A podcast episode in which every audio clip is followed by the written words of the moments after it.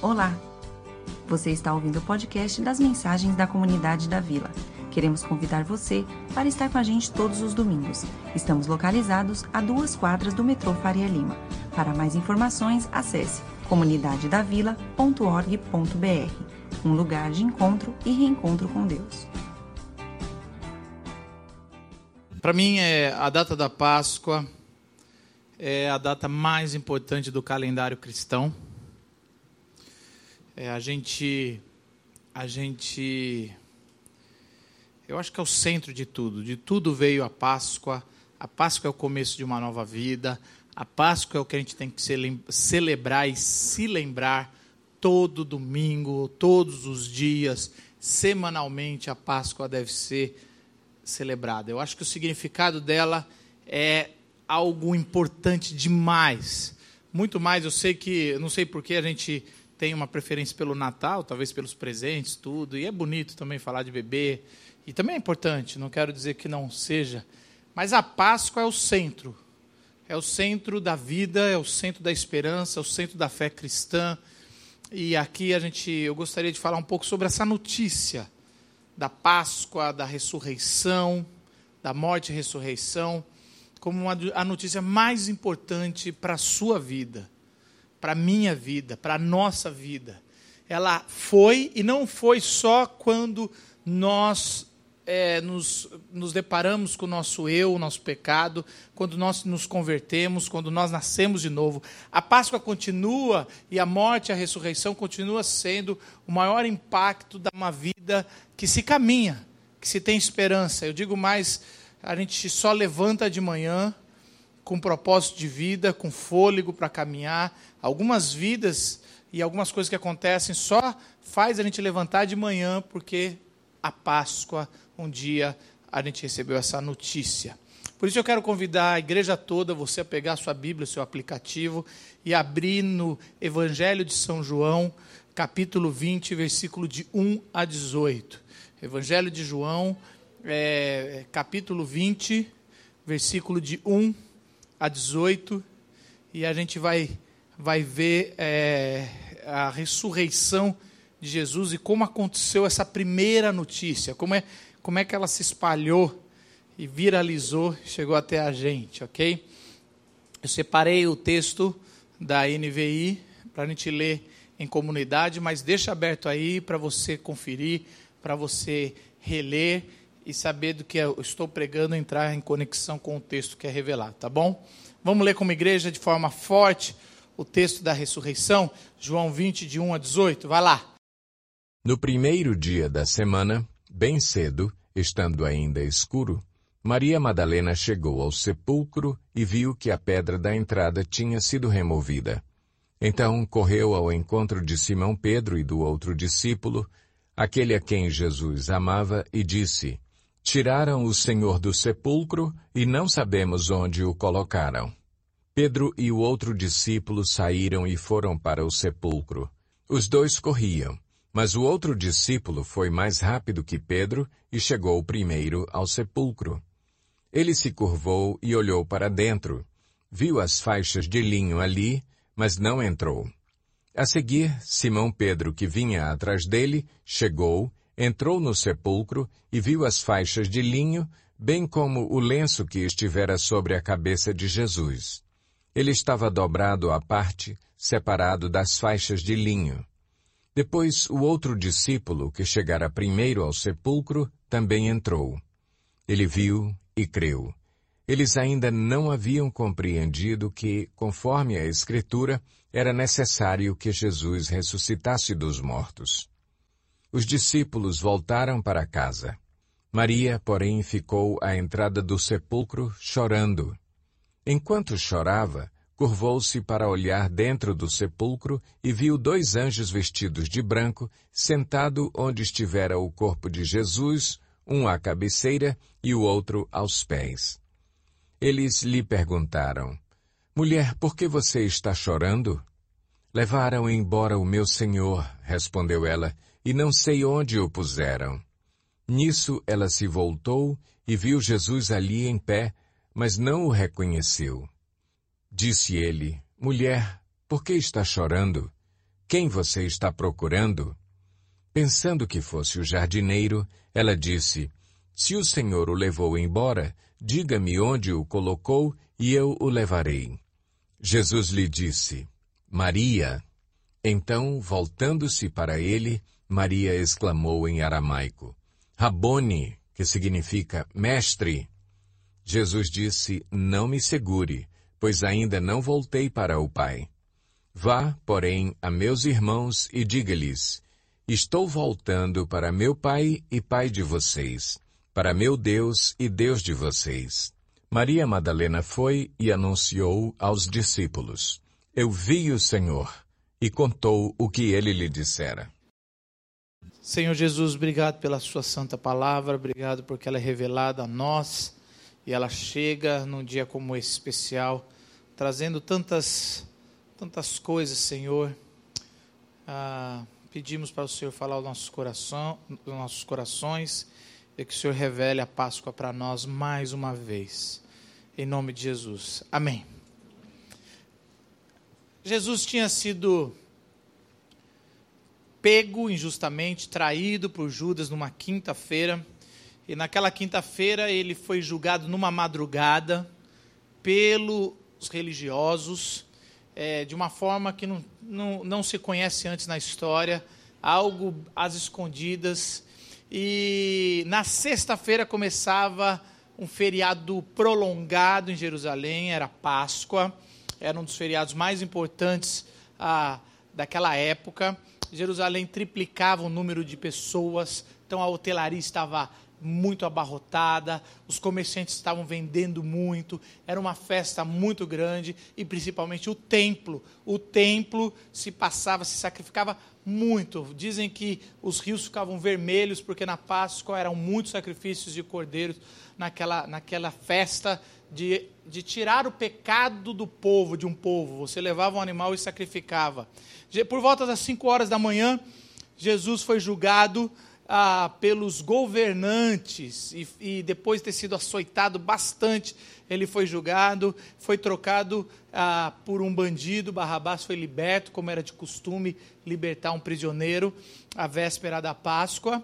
E, e por volta das nove da manhã a meio-dia, não se sabe ao certo, Jesus foi crucificado. A crucificação era uma morte lenta, a crucificação era uma morte por asfixia. Então era comum alguém que era pendurado no madeiro passar dias, semanas até pendurado, até que ele chegasse à exaustão, à fome, e aí ele se entregasse à morte, e aí o seu, o seu pulmão iria se fechar quando ele deixasse é, o seu corpo se levar. E e isso era comum, mas as pessoas pensaram, porque o Monte Gólgota, o Monte Caveira, dava para se ver de toda a cidade, e eles pensaram, como é que a gente vai comemorar a, a, a data mais importante com pessoas crucificadas, às vezes gritando, e com essa cena. Então, mandaram, no final da tarde, irem e quebrarem as pernas dos crucificados, porque assim eles iriam morrer na mesma hora asfixiados. Então eles foram, quebraram a perna do, do bandido que estava do lado direito de Jesus, quebraram a, a, a perna do que estava do lado esquerdo, e quando chegaram em Jesus, fizeram um teste e Jesus já estava morto. Como é que Jesus morre em três dias? Jesus era um, um, homem saudável, sarado, era carpinteiro, o pai era, era, o pai era carpinteiro, ele também seguiu a profissão até os 30 anos. Ele caminhava, se você pegar a geografia de Jesus, Jesus caminhou muito. Jesus resistiria muitos dias. Mas o meu e o seu pecado esteve sobre ele, e isso foi muito. Foi o cordeiro que deu a sua vida e morreu naquela cruz. É muito importante você entender isso, que o que matou Jesus não foi a cruz. O que matou literalmente Jesus foi os nossos pecados. O dia judaico começa às seis horas da tarde. Então, o primeiro dia foi sexto. O segundo dia entrou, eles tiveram que é, enterrar muito rápido Jesus, porque no sábado não podia fazer nem culto fúnebre. E eles correram e, e não se enterrava naquela época, se colocava em grutas, botava uma pedra muito pesada para ninguém roubar o, o, corpo e também para, é, às vezes, isolar o cheiro. Você tinha uma certa é, uma forma de argamassa ao, ao redor da pedra para que aquilo fosse bem isolado. E eles correram isso na sexta, seis horas da tarde se entra no sábado de Páscoa, que é o sábado mais importante. Todos se retiraram e Deus faz silêncio. Deus está morto. Eu brinco que, pelo menos naquele dia, Nietzsche estava certo. Deus está morto. Estava morto. E é difícil a gente entender isso. É lógico que Nietzsche estava em outro contexto. Aí vai sair terça-feira um, um, podcast sobre Nietzsche. Eu convido vocês a, a ouvir. Mas aquele sábado foi um sábado de tristeza. Sábado. Quando chega sábado à noite, que passa para domingo, vamos lembrar que domingo é o primeiro dia da semana. Domingo é, é a nossa segunda-feira. Segunda-feira de Páscoa era, era uma segunda onde todos iam trabalhar, os comerciantes iriam ganhar seu último dinheiro ali do fim das festas, porque Jerusalém estava lotado, aquelas, aquelas, aquelas ruas iam estar abarrotadas, mas Maria Madalena, ela acorda antes que todo mundo, o sol não estava não estava ainda, não tinha nascido, e ela fala, ela vai até o túmulo de Jesus prestar o seu, o seu culto, o seu, o seu sua solidariedade, chorar de alguém que, tava, que tinha morrido e alguém que era querido. Os governantes tinham colocado soldados para vigiar o corpo, para não ter perigo de roubar. E quando ela chega lá, quando ela chega lá, a pedra tinha sido removida. Ela não pensa duas vezes, ela sai correndo, desesperada, e bate na porta de João e de Pedro. E fala: João, Pedro, o túmulo de Jesus foi roubado. Jesus foi roubado, o corpo foi. Ela não entendeu que tinha sido ressuscitado. Alguém roubou o corpo. Eu cheguei lá, estava aberto. Os dois saem correndo. O texto você fala, mas como é que você sabe que é João? João está escrevendo, e naquela, naquela época as pessoas não escreviam o próprio nome quando estavam narrando sobre elas. Então ele fala de Pedro, e aí ele fala assim, e, e o discípulo que Jesus amava. Interessante, né? Jesus amava demais. Eu hoje de manhã eu brinquei, falei, pô, mas isso não é um jeito de ser humilde, né? Não vou colocar meu nome, então vou colocar Pedro e o discípulo que Jesus amava, né? E alguém me veio depois, sempre vem. O pessoal corrido, não entende as, as piadas, mas assim, mas ele falou uma coisa interessante, eu falei, vou usar hoje à noite. Ele falou, Marcos, não tem uma passagem que fala a quem mais foi perdoado, mais foi amado? Talvez é o, é o apóstolo falando, o jeito que esse cara me amou, o jeito que eu sou pecador, ele me amou, é o que eu mais amava. Talvez era só João achando que era o que mais amava. Talvez nem Jesus é maior. Jesus falaria, eu nem te amo mais que os outros, amo igual. Mas quem estava escrevendo tinha essa sensação. E João era novinho, João tinha vinte e poucos anos, Pedro já tinha quase seus 50 anos, e aí eles saem correndo e adivinha quem chega primeiro, né?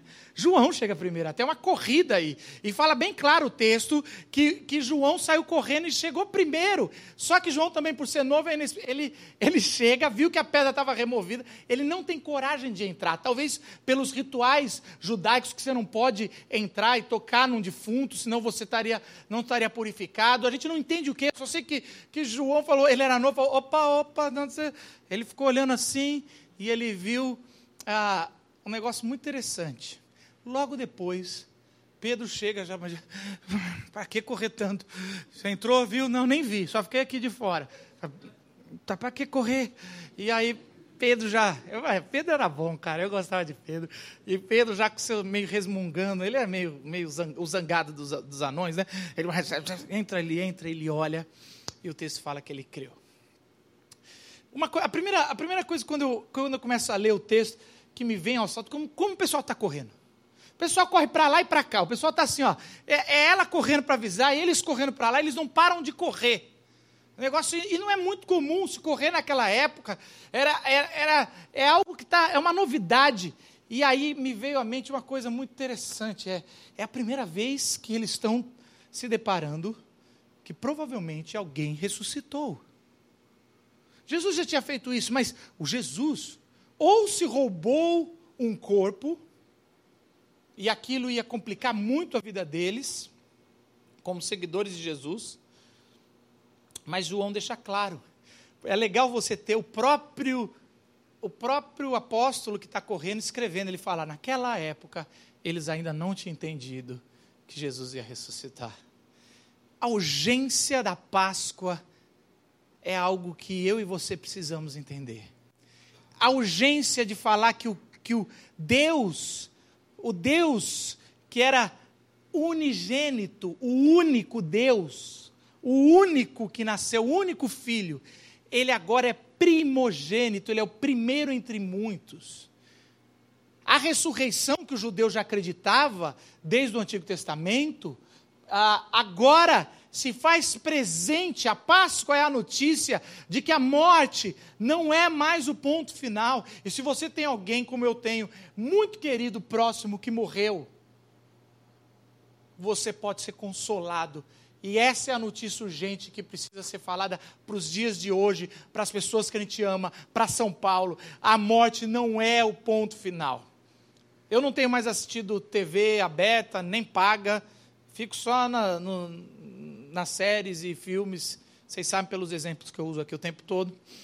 Mas esses dias eu, eu tava, liguei a TV, dei a bobeira de ver e eu vi que caiu um prédio no Rio de Janeiro. E aqui foi e a notícia que eu estava vendo era uma mãe que tinha quatro filhos, marido, e ela dormindo, cai o prédio, ela acorda depois de não sei quantos dias de coma, e os três filhos dela morreram, o marido morreu.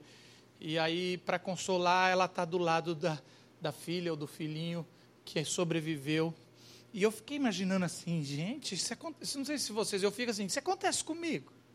Que coisa desesperadora. Você está indo dormir com a sua família, dá um beijo em todo mundo. Se acorda, acabou, se foi por irresponsabilidade de milicianos, de um governo, de não sei o quê. É, é muito triste. Essa mulher precisa entender a Páscoa, a urgência da Páscoa. Só não entende a urgência da Páscoa quem ainda não entendeu a condição humana mortal. É urgente. Pedro tinha negado Jesus. Pedro, quando ouviu falar pegar o corpo ou não tem ninguém, ele saiu correndo. Maria Madalena não tinha sido olhada por um homem da forma que Jesus olhou para ela. E, e, Jesus olhou com muito carinho e não desejou. E ela queria muito ver o Mestre de novo. João, o discípulo amado, ele queria ter mais uma vez o privilégio de inclinar a cabeça nos, nos peitos, no braço do seu mestre praticamente um pai para ele, alguém mais velho. Qual é a urgência que você tem de encontrar com Jesus? Porque a Páscoa é urgente. Para mim e para a sua vida, a Páscoa é urgente para centenas, milhares de pessoas que estão aí fora, que estão desesperados, são escravos da morte, dessa rainha que nos oprime. E essa, a, a morte bate a porta, e o que a Páscoa fala é que a morte não tem mais a palavra final.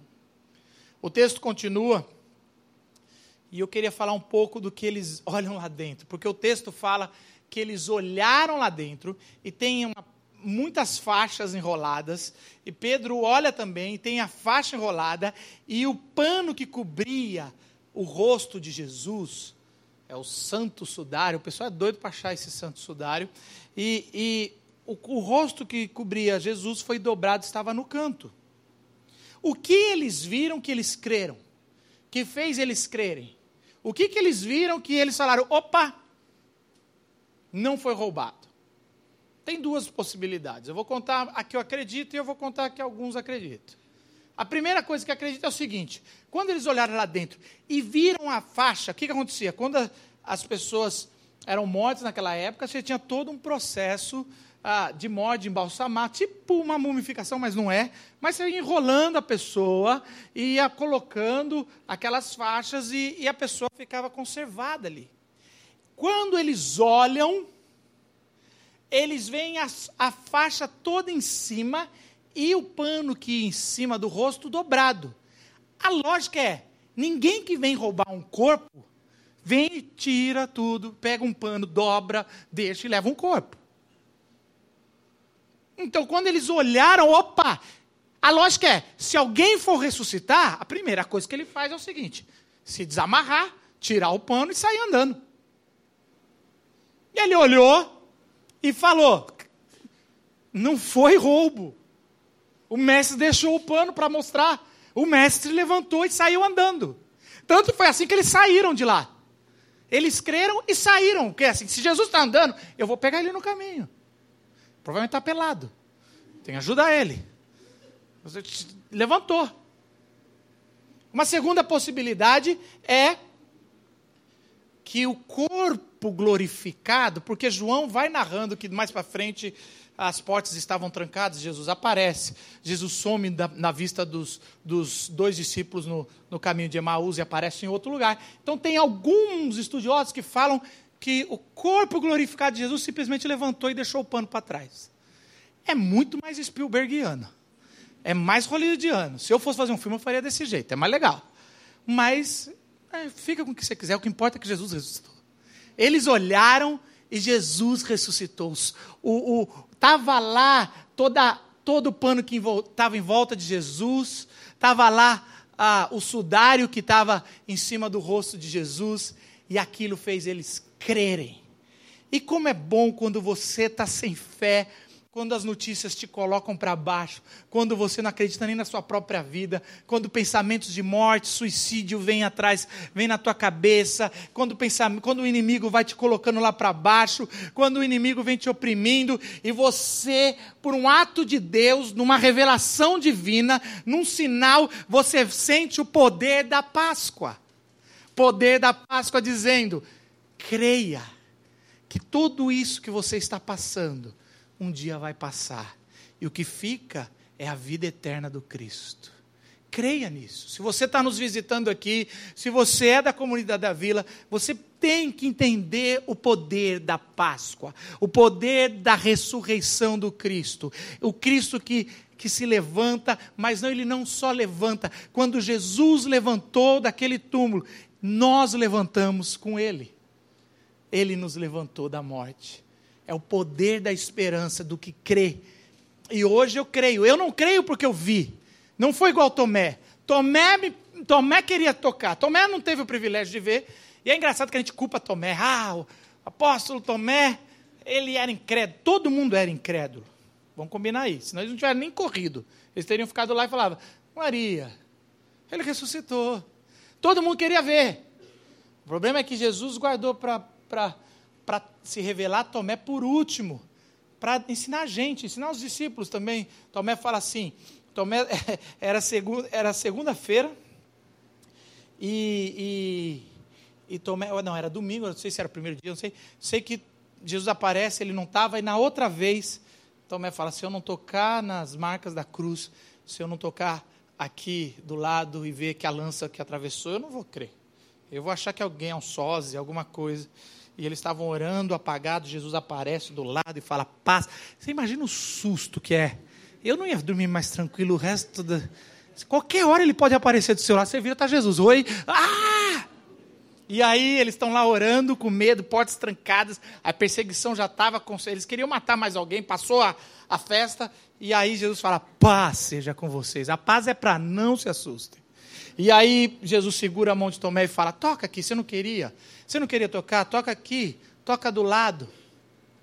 Os teólogos piram, porque se Jesus é um corpo glorificado que atravessa a parede, se o nosso corpo é assim, por que, que depois da ressurreição Jesus ainda tem as marcas da cruz? Ué, não era para ter, era para estar perfeito. Eu, eu na minha imaginação, isso não, na minha imaginação, eu imagino eu no céu. Primeira coisa que eu vou fazer é abraçar Jesus, tá, gente? Assim, sei lá, depois eu abraço minha esposa, sei lá quem. Mas eu abraço Jesus e agradecer Jesus.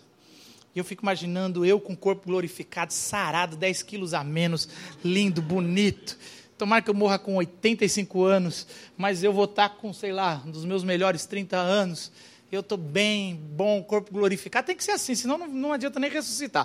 E aí, eu estou bem, estou tô, tô e aí eu estou abraçando Jesus e eu vejo a marca na mão de Jesus. E eu falo, Jesus, você vai levar para a eternidade? Eu fico imaginando, ele morreu para que eu possa ser curado de tudo, não só fisicamente, espiritualmente. E ele leva, o cordeiro que tira o pecado do mundo, leva por toda a eternidade as marcas que foi feita por mim e por você. E por isso que a gente vai o adorar por toda a eternidade. Porque o Cordeiro fez isso por mim e por você. E não acredito, por isso que a gente não fala assim, ah, o ano passado a, a comunidade da vila é, converteu ou resgatou 20 almas para Jesus. Não! Tem alma e tem corpo. E é os dois que, são os dois que vão ser ressuscitados. O, o pastor Ed René fala o seguinte: que corpo sem alma é defunto, e alma sem corpo é fantasma. A ressurreição é corpo e alma. Acredite nisso, querido. É isso que é a marca da Páscoa. Esse é o poder do que crê, que há ressurreição. O povo judeu já acreditava, Jesus inaugura um novo tempo, um novo reino. Desde o primeiro século, muito antes até, os homens não são tão sensíveis com as mulheres, né? Eu fico imaginando que eles olharam, viram, Maria que foi lá, ficou chorando, eles abandonaram ela lá chorando e foram embora. Presta atenção no texto. Porque o texto fala, eles vão embora e Maria ficou chorando. Ela ficou chorando lá e aí ela ela está desesperada porque ela não creu. Os discípulos já tinham crido, mas ela não, roubaram o meu, o meu mestre. E ela entra e ela vê dois homens sentados de branco aonde estava Jesus. Eu não sei o que tem na cabeça dela. Porque se ela não reconheceu que era anjo, boa coisa não é dois homens sentados numa caverna onde ficam mortos. Se ela viu que era anjos, ela já devia ter, ah, ressuscitou. É anjo? Eu não sei, eu sei que ela vai e ela conversa. Eu acho que ela está tão perturbada, é, tanto, é tanta opressão de morte do Cristo, de tudo que ela estava vivendo, que ela nem sequer fala, foi você que vocês levaram Jesus? E, e eles perguntam, por que, que você está chorando? E ela fala, porque levaram meu Jesus, levaram o mestre, levaram o único homem que, que cuidou de mim. E ela sai e ela acha que está vendo um jardineiro. Olha que chique, é coisa fina. É emprestado, Jesus não tinha dinheiro para isso. Eu sei que os da teologia da prosperidade ficam bravos comigo, mas não tinha não. E aí ela acha que é um jardineiro, e, e o jardineiro pergunta: isso é lindo, né?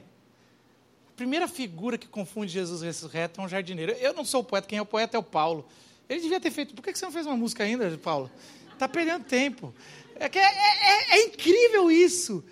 O, o Deus, primeira imagem, ressurreto, é o jardineiro.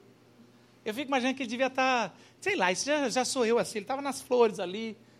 Oi. E ele pergunta, está mexendo com a flor, talvez ele pegou uma flor para dar para ela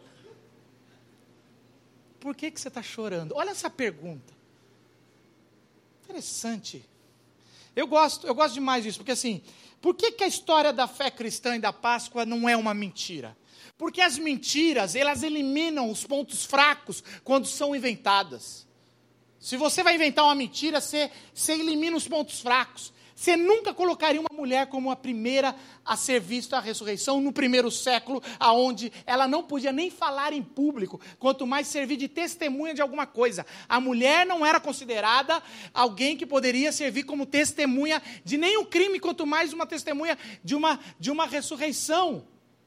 E Jesus decide se revelar a ela. Jesus não vai atrás de Pedro e João, os maiores apóstolos. Parece que Pedro e João, parece que Jesus, quando eles saem correndo, eu acho que Jesus já estava lá de jardineiro e fala: Vocês ainda não entenderam, vai me dar mais dois mil anos de trabalho para os homens entenderem que eu vou ficar com a minoria aqui. Eu vou ficar com, com quem está oprimido. E você teria que estar tá aqui. E ele vai na mulher e fala: Maria, por que, que você está chorando? E ela fala: Eu eu acho que roubaram o meu mestre. E aí ele fala, Maria, é agora que ele fala o nome. Ele só pergunta, por que, que você está chorando? Roubaram o meu mestre. Aí ele fala, Maria.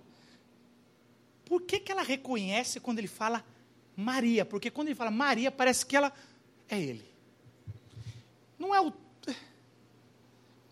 Eu estava esses dias, minha, minha filha, hoje de manhã até eu falei dela, ela começou a minha filha, ela está com seis meses, ela começou a falar com a gente. Mas é engraçado, que ela, fala, ela vê a gente conversando, eu e minha esposa, ela... E eu vou falando com ela, eu imagino que ela também está entendendo. Que ela aprendeu a falar. Mas ela sabe a diferença entre e porque ela sorri quando eu faço a segunda. E aí caiu uma ficha hoje. Esse, essa semana caiu, eu falei, chamei minha esposa e falei: caramba, a nossa primeira língua, primeira linguagem, não é com palavras que têm significado, simbologia. A nossa primeira linguagem, ela tem a ver com timbre, tom, com, tona, com, com carinho. Por isso que eu acho que a gente não sabe lidar com WhatsApp escrito. Por isso que sempre dá problemas os escritos do, do grupo da família.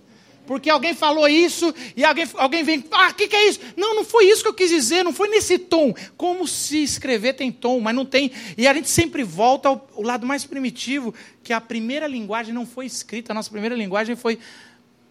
Ah, você pode ouvir o que for.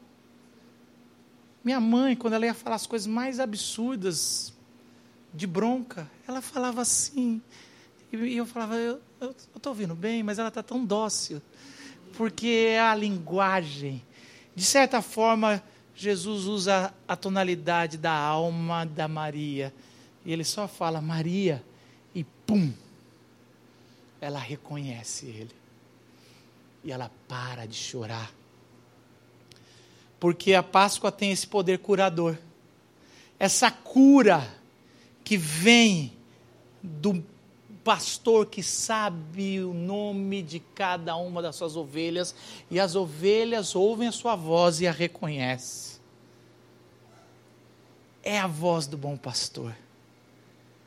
E de, de alguma forma, em algum decorrer da sua vida e da minha vida, a gente ouviu essa voz. E talvez você fala, Marcos, eu nunca ouvi. Eu espero e oro em nome de Jesus para que você essa noite ouça a voz do pastor chamando você pelo seu nome. E no seu nome será escrito uma pedra, porque você é único no reino de Deus. E ele te chama.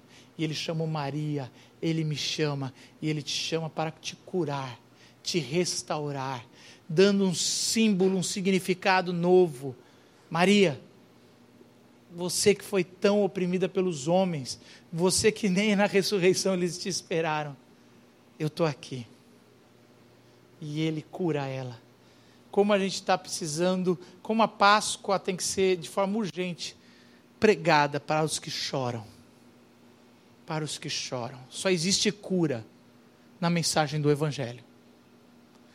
Eu sei que a gente faz muita coisa para tentar ser curado da nossa alma.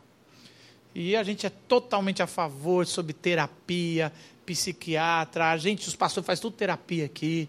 A gente precisa disso, isso são, são coisas normais. Mas existe uma, uma voz do Espírito que você pode fazer tudo na sua vida. Se você não ouvir, você nunca vai ser curado existencialmente. E essa voz ela é dada por causa da Páscoa. É quando Cristo te chama pelo nome. O texto acaba com, com algo polêmico. Quando ela reconhece, ela fala: Mestre. Jesus fala: Não me segura. Que interessante. O texto é isso. Jesus diz: Não me segura. De novo, os teólogos de plantão inventam cada coisa. Que é coisa. Eu já ouvi, até já li, que Jesus está ainda ganhando a materialidade e que se ela fosse, meio que atravessava ele. Sabe assim? Ia, ia ser meio Ia ser bizarro pra caramba, né? Porque os gregos adoram isso. Os gregos adoram essa tese de que Jesus é um grande fantasma quando vai se ressuscitar. Porque para os gregos a matéria é má. E a gente tem herança grega. A gente tem esse presente de grego. A gente tem isso, que a gente acha que tudo que é prazeroso, tudo que é do corpo, ele, ele é pecaminoso. Então a gente gosta de orar de madrugada, como se a gente dormisse bem e orasse no outro dia não valia. Não, de madrugada a fila é menor. Então a gente gosta de sofrer, a gente quer fazer uma coisa assim, uma penitência, a gente quer ah, ah, orar e ou, ou ficar sem comer, ou ficar, ou o sexo é totalmente mal visto. Toda a nossa, a nossa carga genética grega para achar que, não, Jesus, se você morreu, se liberte desse corpo e vá viver uma vida de fantasma. E aí Jesus fala: Maria, eu ainda estou aqui, ó, flutuando, não me agarre. Mas a interpretação real e palpável desse texto, porque ele fala: Não me segure, porque eu estou indo para o Pai. É como se Jesus estivesse falando: Maria, não vai ser como antes. Eu vou para o Pai, eu não vou ficar aqui. Porque se você vê Jesus ressuscitar, agora, agora mudou, ele voltou. A revolução vai começar. Agora o reino veio. Acabou. Ele deu o ponto final, ele morreu na cruz, ressuscitou. Não precisa de mais nada. Jesus! Não, não, não, não, não, não, não, não. Não, não, vocês precisam amadurecer. Até você, Maria, você vai amadurecer. Eu vou entregar meu espírito, eu sopro sobre vocês meu espírito, mas eu vou com o Pai. E isso tem um significado incrível, porque todo judeu sabia que o Pai está sentado no trono. E se o Cristo, se Jesus for até o Pai, está com o Pai, que é o Pai dele, é o nosso Pai, é o Deus dele, é o nosso Deus, Jesus hoje reina. Existe um ser humano na Trindade reinando. Jesus não morreu, Jesus não foi derrotado, ele reina até hoje. E é por isso que ele fala: não se apegue às coisas materiais, porque um dia o meu reino, quando eu voltar, é que vai ser para valer. O reino já começou. A ressurreição é a inauguração do reino, mas ainda não. Que doideira, né? Já e ainda não já e ainda não. A gente já sente a presença do Cristo, nós estamos diante da ceia, o corpo do Cristo, o sangue do Cristo. Mas é quase como se Jesus falasse: não se apega muito à ceia, a ceia é só algo que é por enquanto, porque haverá um dia. Ah, porque essa ceia aqui, venhamos e convenhamos, um pãozinho desse não dá nem para matar a sede. Mas haverá um dia que o Cristo sentará na mesa com todos os seus, e será farta comida do seu corpo, da sua presença. E não haverá mais esse peso do pecado do velho homem, mas o sangue do Cristo nos libertou. Você crê nisso? Essa é o, a esperança da Páscoa. É isso para que vivemos, é por isso que caminhamos. Essa é a notícia que muda a história. O Cristo ressurreto ela volta e ela fala com os discípulos. Eu vi o Senhor e ele mandou falar que está indo para o Pai. A gente não pode se apegar muito. Eu vi o Senhor. Ela foi a primeira, a primeira a ver Jesus. Jesus sempre teve com os mais fracos, aonde a sociedade despreza, ele está lá aonde a religião esnoba, ele se fez presente. Ele sempre se faz. Essa é a notícia que muda a sua e a minha vida para sempre. E se ainda não mudou, vamos orar para que o Espírito de Deus revele isso para você. Amém? Abaixe sua cabeça. Faça a sua oração. Tempo de confissão de pecado. Tempo onde você vai poder falar com Cristo porque Ele se faz presente, sim. Ele derramou o seu Espírito que está entre nós e se faz presente. E o Cristo, o Cristo, está aqui e convida você para estar em plena comunhão, para ceiar com Ele. Ele fala: Vem. Ah, mas Marcos, eu não, não tenho caminhado com Jesus, eu não tenho sido um bom cristão. Bem-vindo ao time. Ninguém é um bom cristão a não ser Jesus. Ele convida você para se confessar, abrir teu coração e se derramar e participar do começo do que vai ser o novo reino.